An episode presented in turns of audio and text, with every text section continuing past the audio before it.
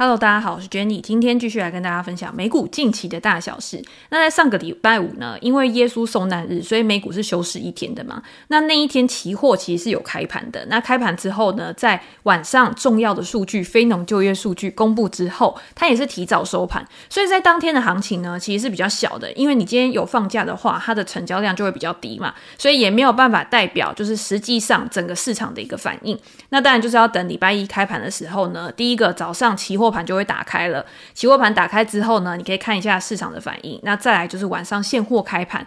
就可以更明确的去知道说，大家对于这个数据后续的预期，或者是它会带来的一个影响是什么？这一次的非农就业数据为什么会非常重要的一个原因呢？当然就是因为五月初的时候，联总会就要利率决议了。那在此之前呢，这个等于是最后一次的非农数据公布，就业市场的一个情况。那在下个礼拜呢，也有消费者物价指数 CPI 的一个公布，大家也可以稍微看一下，就是整个市场的一个状况。不过，如果大家有去看目前市场对于五月的一个升息预期的话，这几天呢，它的波动其实是比较大的。但是我有看到，在非农就业数据公布之后，目前升息一码的几率呢，还是来到了七十个 percent 以上。然后在五月、六月的时候呢，都会维持在一个高档，就是升息之后的一个状况。但是市场预期说，在今年七月或者是以后，它就会开始有降息的一个动作。我觉得大家对于市场未来可能衰退的预期呀、啊，经济非常的疲弱的一个预期非常高，所以才会去认为说，在未来联准会它需要去降息，然后去救经济。我觉得这个不确定性都还是很高的，所以你才会导致这个预期它一直不断的去偏左偏右嘛。但是呢，我们还是要去观察现在的状况到底是怎么样，因为你没有办法去做未来的一个预测啊，你只能就当下的一个情况去做最好、最适合你的一个决策而已。我们先来看一下上个礼拜五公布的非农就业人数，新增了二十三点六万人，这个数字是低于市场的一个预期的。那失业率呢，从上个月的三点六个 percent 又再降到了三点五个 percent，这个也是低于市场的一个预期的。就表示说，整个就业市场呢，目前看起来都还是一个蛮稳定的一个状况。虽然你会看到前两天公布的一个职位空缺数，它感觉已经是一个比较有明显趋缓的一个状况，但是呢，它没有到一个就是大幅衰退，或者是在那么多公司它去裁员之后呢，有一个很明显的一个落差。主要增加就业的一个领域呢，还是在休闲啊、酒店啊、医疗保健这一些的。那这些呢，也是有更大的一个劳力需求的。在疫情之后呢，因为之前的一个劳动缺口它没有办法补上来嘛，所以他们也是一直不断的在吸引、在招聘人员。那过去我们一直会觉得说，现在想要进到这种劳动市场的一个人越来越少了，所以呢，也会造成之前工资不断的一个上涨。但是呢，如果大家去看这个月的数据，这个月的薪资年成长率呢，是比去年同期还要成长了三点八个 percent。大家会看起来好像还是在一个增长的阶段，但是它已经是从二零二一年六月以来最低值。那每周的平均工时呢，也已经开始趋缓了。我觉得在这一块反而是可以让大家比较松一口气，因为它就是符合联准会的一个政策目标嘛。只是下滑的幅度并没有那么显著。我们之前在讲通膨的时候，CPI 的一个数据下滑，诶，它是在一个下滑的趋势啊，或者是今天就业市场，它是在朝向一个比较趋缓的一个趋势，只是他们都有一个共同的特征，就是他们下滑，他们变化的一个速度呢，并没有像大家预期的这么快，也就导致了大家对于未来的一个升息预期、紧缩预期，可能还是比较高的。在上个礼拜呢，其实像圣路易分行的主席布拉德，他有接受访问。那他在接受访问的时候呢，就表示说，他认为说持续升息这件事情呢，还是必须的，而且你必须在升息之后呢，你要维持一段比较长的时间，来确保说通货膨胀这个问题已经解决了。在这个之前呢，我们都知道银行业的危机，去导致了债券殖利率，因为在危机时刻呢，通常债券这种避险商品，它就是会吸引很多的资金进去嘛。所以在资金进去之后呢，它也会压低债券值利率。所以你会看到，在那一段时间呢，债券值利率它其实是非常快速的一个下跌的，导致债券的一个价格呢，它也有一个非常大幅度的一个上升。但是当危机趋缓，或者是大家的恐慌情绪没有那么高的时候呢，你也可以看到债券的一个殖利率，它又有开始回稳，甚至是随着整个货币政策的一个变化，未来通膨的一个变化，它又有在开始有小幅的一个反弹。所以这个东西呢，大家可以去观察，就是在高通膨的时间，跟在一些意外的状况啊、意外的事件发生的时候，债券的一个反应呢，它就会有不一样的一个地方。那另外呢，像克里夫兰分行的主席梅斯特，他也有表示说，利率呢，它需要维持一段时间在限制性的一个水准。我觉得我们可以从这些联准会的官员啊，他们在出来谈话的时候，至少你可以去预期或者是推测一件事情嘛，就是假设在通货膨胀它真的开始回稳，然后经济有衰退的疑虑之下呢，联准会它就不会有更进一步的大幅紧缩的一个动作嘛。因为像他们分行主席或者是之前鲍威尔他也有出来讲，他说这银行业的危机呢，因为你会导致这个放贷的条件变得比较紧缩，所以呢也会达到一个紧缩政策的一个效果。如果今天呢贷款的条件变严格，然后贷款的需求降低的话，你市场上面也不会有这么多的资金去推升资产的一个价格，其实是达到一样的一个效果的。那对于股票市场来说呢，如果今天大家没有一个更高的利率预期的话，那我觉得对于市场或者是对于很多公司的股价，对于整个大盘来说，它也可以提供比较多的一个弹性，或者是就某些成长股来说，我觉得会是更有利的。但是当然，我觉得成长股它有分很多种嘛，有一些是比较高波动、高风险的一个成长股，它现在没有获利的，那市场给它的估值呢？你毕竟你今天利率还是在一个比较高的水准，你说要给它再高的估值，或者是市场上面有没有真？跟之前一样，有这么多的资金用资金行情去推升这些成长股的飙涨，这个东西是比较存疑的。但是如果你今天你的公司基本面、它的一个财务体质、它的一个趋势、产业趋势的一个推升、一个发展的一个变化，是比较有可确认性的，那我觉得那又是不一样的一个思维模式。好，那既然如此呢，我们来看一下殖利率。殖利率当前呢就没有进一步的大幅提升了嘛？目前两年期国债的殖利率呢大概是三点九 percent 左右，是低于四个 percent。那你更不用说之前的高点可能到五个 percent 以上。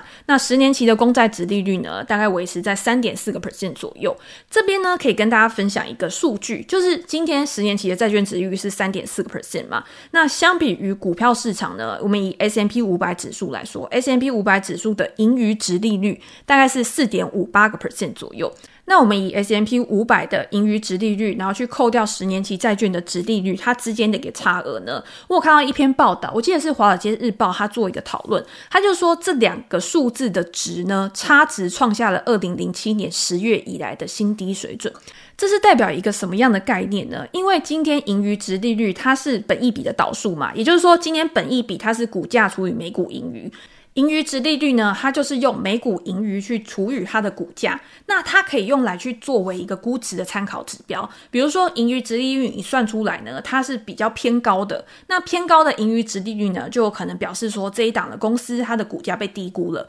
但是如果盈余值利率呢，它是比较偏低的，那就有可能代表说这一家公司的股价它被高估了。因为今天在美股盈余它没有成长或者是没有变化的一个情况之下，你的股价越高呢，你的盈余值利率它就会越低嘛。这个是非常简单的一个数学运算。可是呢，通常我们会把 S M P 五百指数的盈余值利率去跟十年期的公债值利率去做一个比较，因为它们之间的差额呢，也可以说是股票市场提供给你的风险益酬，它就是它额外你承担风险的时候，它给你的一个报酬。因为我们通常呢，都会认为说股票它是一种风险性的资产。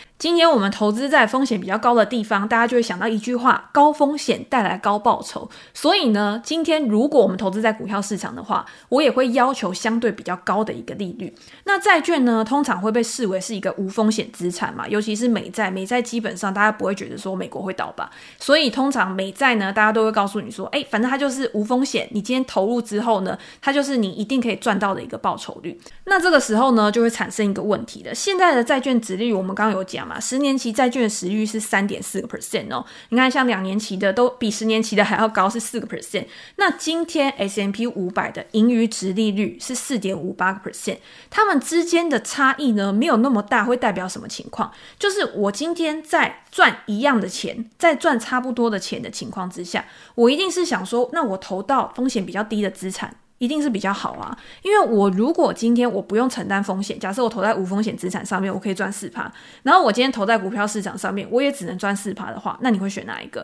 我当然是稳稳领息，稳稳赚这个债券的钱，这个就是很基本的一个选择，只要是理性人应该都会这样选择嘛。那过去这一段时间呢，就联准会它一直不断的持续升息，去拉高债券殖利率，所以间接的。直接的，它就已经降低了股市对于投资人的吸引力，会有更多的资金去流向债市。那股票市场的资金更少的话，那估值就会向下去做一个拉回嘛。所以在这样的情况之下呢，我们再回到二零零七年去看，二零零七年十月的时候，那个时候的股市风险溢酬呢降到新低。我们刚刚有讲嘛，现在呢已经回到了二零零七年十月那个时候的差不多的一个水准。但是在二零零八年呢，因为联准会的降息，所以才使得这个风险溢酬呢又再度的升高到三点五个 percent 左右。但是如果大家今天有经历过二零零八年，你就知道二零零八年不是当时的一个低点，不是当时的一个最好的进场点，其实是到二零零九年的时候才触底的。不管今天是在美股市场或者是在台股市场，都是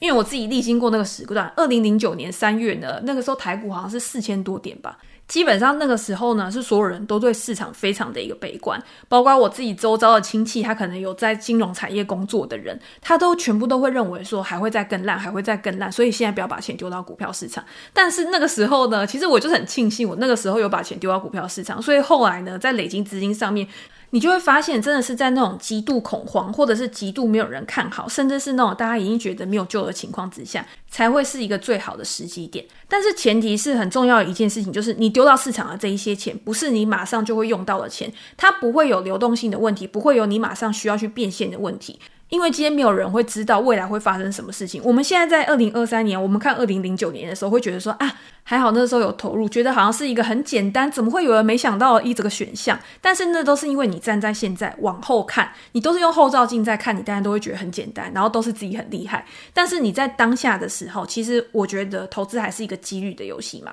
好，反正不管啦，就是到二零零九年三月的时候呢，整个市场才会触底回升，那个时候的风险溢酬呢上升到七个 percent。然后开启了一轮新的牛市。所以，我们用过去的数据来看呢，从一九五七年以来，平均的风险溢酬大概平均就是在一点六个 percent 左右，跟近期的数据呢，其实也是差异不远。这个时候呢，你就会看到很多的人呢，他其实如果是用过去的数据，或者是用很多的不一样的推论方式啊，其实现在就是一个多空不明，然后多方跟空方呢都各自有拥护者的一个时间点。很多人会认为说，未来的股市呢，它就是还会再有低点，所以你现在最好是握着你的资金，然后等到股市再下来的时候，你才有闲钱去做额外的一个投入嘛。可是我们看这个市场。今年以来呢，好像不是那么的空头，也就是说，今年以来，包括像 S&P 五百指数已经上涨了七个 percent 嘛，纳斯达克一百指数也是像我们之前讲的，从低点反弹，从去年的十二月的低点反弹到现在，也已经二十个 percent 左右了，进入所谓的技术性牛市。看起来市场的态度就是非常的乐观啊，觉得联总会就是会降息呀、甚至是在这一段时间呢，成长股的表现它其实是优于整体的一个市场的。你去看很多的成长股，甚至是 SaaS 股，它都是从从今年以来的一个低点啊，或者是从今年以来的一个表现，它可能都已经上涨了三十个 percent、四十个 percent，甚至是更多。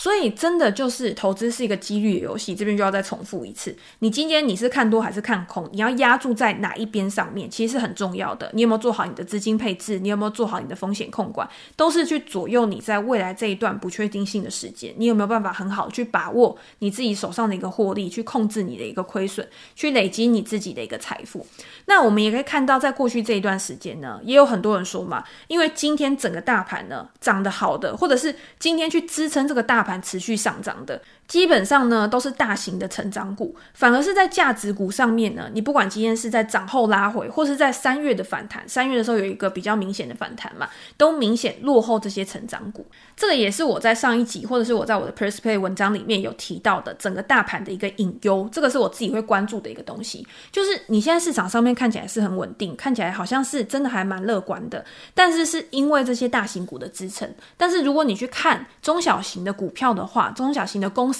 它还是表现的很弱势啊，表示说这个反弹或者是整个大盘它看起来的一个融景，它并不是很全面的。而未来中小型的股票呢，它是不是可以有显著的反弹动能？能不能延续这个多头，才是我会去关注的一个重点。但是如果你今天问我说，那我现在到底是比较偏多方还是比较偏空方？其实我在前几集的 Podcast 里面有在跟大家分享，我现在还是比较站在多方的这一边，因为我觉得现在的多方它上档的报酬其实是蛮吸引人的，那下档的风险呢，也是在我认为可以控制的一个情况之下。如果你今天你用基本面去看的话，你用基本面去看过去的一个估值啊，确实 S M P 五百指数它目前的一个 PE 呢是高于过去长时间的一个平均的一个区间，但是。呢，你说它真的非常高估吗？又或者是在现在这个阶段，未来有没有一些真的会造成衰退？还有四月中的时候，下个礼拜开始可能会有一些重要的公司公布新的财报，新一季的财报里面，他们能不能给出一些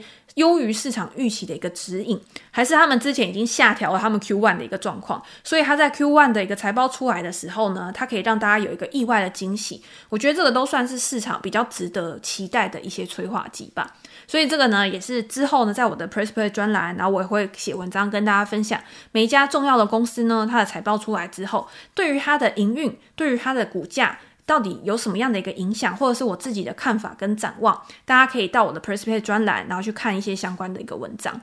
那因为呢，在财报季之前，很多的机构它也会做一些预测啊、统计数据，其实也很明显的可以看出来，市场对于整个企业的盈余状况，它也是比较偏向悲观的。比如说像 FactSet 它的一个数据，它就统计说，S M P 五百指数的一个公司，它在第一季的盈余将比去年同期衰退六个 percent。这个数字呢，是从二零二零年第二季以来的最大跌幅。可是你要想的是，当时二零二零年呢，它是因为疫情的影响嘛，今年所有的百业都已经暂停营运，然后所有的经济活动呢都停止的一个情况之下，才会有这么大幅度的一个下降。当时的 S M P 五百指数上市公司的盈余是大幅衰退了三十二个 percent。那后来呢，当然就是掀起了一个很猛烈的一个反弹嘛，很猛烈的一个涨势，然后带动很多公司的股价大盘创下新高。那在现在呢，可以说是均值回归吧，又可以说是在联准会一直不断的打压经济的一个情况之下，又开始陷入到衰退的一个状况。才会导致市场上面呢有这么悲观的一个预期，或者是对于未来是非常保守的。在所有的产业里面呢，预期最悲观的、最保守的，甚至给出一些非常负面的指引的，包括像讯息科技啊、工业啊、非必需消费品类的这些公司，不管是受到升息或者是经济衰退的一个影响，他们的一个盈余、他们获利的变化也会比较大。那大家比较乐观的呢，我觉得还是像能源啊这一类的，因为在过去这一段时间呢，你可以看到，虽然说油价大幅的下滑，但是对于这些能源公司来说呢，它还是有一定程度的一个获利能力嘛，甚至是它有很充沛的现金可以去做其他的一个布局。我觉得这个就是市场对他们比较乐观的一个原因。我今天就算是我损失在资本利得上面好了，但是我还有股息可以领的时候，大家就会觉得好像特别有一个安全感。但是我们在上一集还是上上集的时候有跟大家分享过嘛。在 OPEC Plus 他们宣布说，很多的国家都开始要减产了，每天减产一百万桶之后呢，那一天的油价在一开盘的时候就上涨了七到八个 percent。可是你可以看到后来的几个交易日啊，其实它没有非常剧烈的一个波动，或者是可以说它这个涨势呢没有很大的一个延续。所以我还是维持我之前的一个看法，就是我认为说油价它要再突破之前的一个高点啊，其实是比较困难的。但是如果今天大家想要去投资能源，或者是跟原物料相关的，我觉得还是可以，只是你的思维逻辑呢，我觉得跟一般我们在投资像成长股啊，或者是一般的那种消费类的股票，它的评估方式可能比较不一样，因为它是属于那种景气循环股，它会跟着景气的一个波动呢，有高峰跟低谷。那当市场会认为说未来可能会有经济衰退，会导致对于能源、对于原物料的需求开始下滑的时候，你当然它的估值、它的价格也会受到一个压抑。那如果那个时候呢，你去追价或者是你去买入的时候，那你遇到一个景气的下行区间，那就有可能会承受你资本上面的一个损失。这个是大家在买入之前呢，要先有心理准备的。我觉得在投资景气循环股的时候呢，有的时候在市场很热络，或者是这个景气循环股，譬如说像原物料类股好了，它已经涨了一大段了，它在去年是表现最好的一个产业，那大家对于它呢，就会开始有一些不一样的期待，譬如就会开始认为说，哦，这个价格会持续下去，所以我可能会用一些不一样的估值方法去对这些公司呢去做出。不一样的价值认定，但是呢，终归会回到一个铁律，就是怎么上去怎么下来。今天呢，在整个需求或者在供需开始渐趋平衡的一个情况之下，它还是会回到它原本的一个向上的轨道上面。能源它是会有持续性的需求的，但是这个需求呢，它一定是会不断的一个变化的。在操作这一类的股票的时候呢，我觉得可以抓住几个重点。第一个重点就是。我们刚刚讲的嘛，你一定要知道这个总体经济它的一个景气循环到底是怎么样的去做一个变化的。第二个呢，就是在这些产业里面呢、如果你今天你想要承担比较小的风险。至少可以降低踩雷的比率嘛，因为很多的能源或者是原物料的公司啊，他们其实相对的负债比都会比较高，因为他们都是属于那种比较重资本的产业。重资本的产业呢，它可能就需要去做一些融资啊，它有这些融资，它再拿去做投资。这种在多头的时期呢，你会觉得啊，这家公司它扩张得很快。但是如果是在空头时期，又或者是像二零二零年的时候，那个时候还有负油价的一个事件，那个时候呢，也很多能源公司面临到倒闭的一个危机这个状况的时候。如果想要避免这样子的状况，最好是找那种财务体质比较好的，或者是在这个行业里面呢，它是处在一个比较领导位置的这种行业的巨头，我觉得算是比较安全的。比如说好了，像我们之前有介绍过的 ETF XLE 这一档能源的 ETF，其实它前百分之四十的这个权重啊，都是分配给两家大公司。第一家呢就是艾克森美孚，第二家就是雪佛龙。那这两家公司你就知道，它其实在支付股息上面，它目前的殖利率也算。还 OK，当然没有像之前那么高，但是呢，它就是还算比较稳定的。那在这一段时间呢，它可能也会把它一些比较充沛的现金啊，第一个支付股息，或者是去支应它的一个负债，或者是回购股票。像巴菲特他买西方石油，他也是非常喜欢西方石油去回购股票，甚至是去降低他自己负债比重的一个作为嘛。这个就是管理层他们在多头市场，他们在景气比较好的时候，他们去做这些事情，就代表他们在降低他们自自己的一个风险。当这些公司呢，他愿意在景气大好，就是对他们这些公司的周期性是有利的情况之下呢，去降低自己的风险的时候，在未来任何的意外状况发生的时候，他们也会更有能力去度过这个风险。所以我觉得这个也是很重要的一件事情。除了是看这家公司的体质之外，也是非常考验这些公司它管理层的一个管理能力、资本配置的一个能力。所以这个也是我自己在看原物料类股的时候会特别关注的一些事项。好，那除此之外呢，像石油股、能源股是一个嘛？那第二个就是像矿商，像最近就有很多的读者在问我说，诶，那如果锂矿啊，因为最近中国大陆的一个锂价它可能下跌的幅度也非常高，然后很多之前呢飙涨的一些锂矿股呢，在今年以来它的表现都是输于大盘的。那我这个礼拜呢也有写雅宝公司，股价代号是 LB，然后我把它近期的一个状况，然后跟它未来的一些呃行业的展望啊，或者是对于它有没有什么利多或利空的一些消息、报酬跟风险，我自己的看法呢，都有分享在最新的文章里面。有兴趣的人呢，我会把链接放在资讯栏，然后大家也可以点过去再参考。那今天呢，就先跟大家分享到这边。如果大家有任何的问题，或者是想要讨论的主题的话，也欢迎留言给我评价。我们在之后的 podcast 可以再拿出来跟大家做一个分享。那今天就先这样喽，拜拜。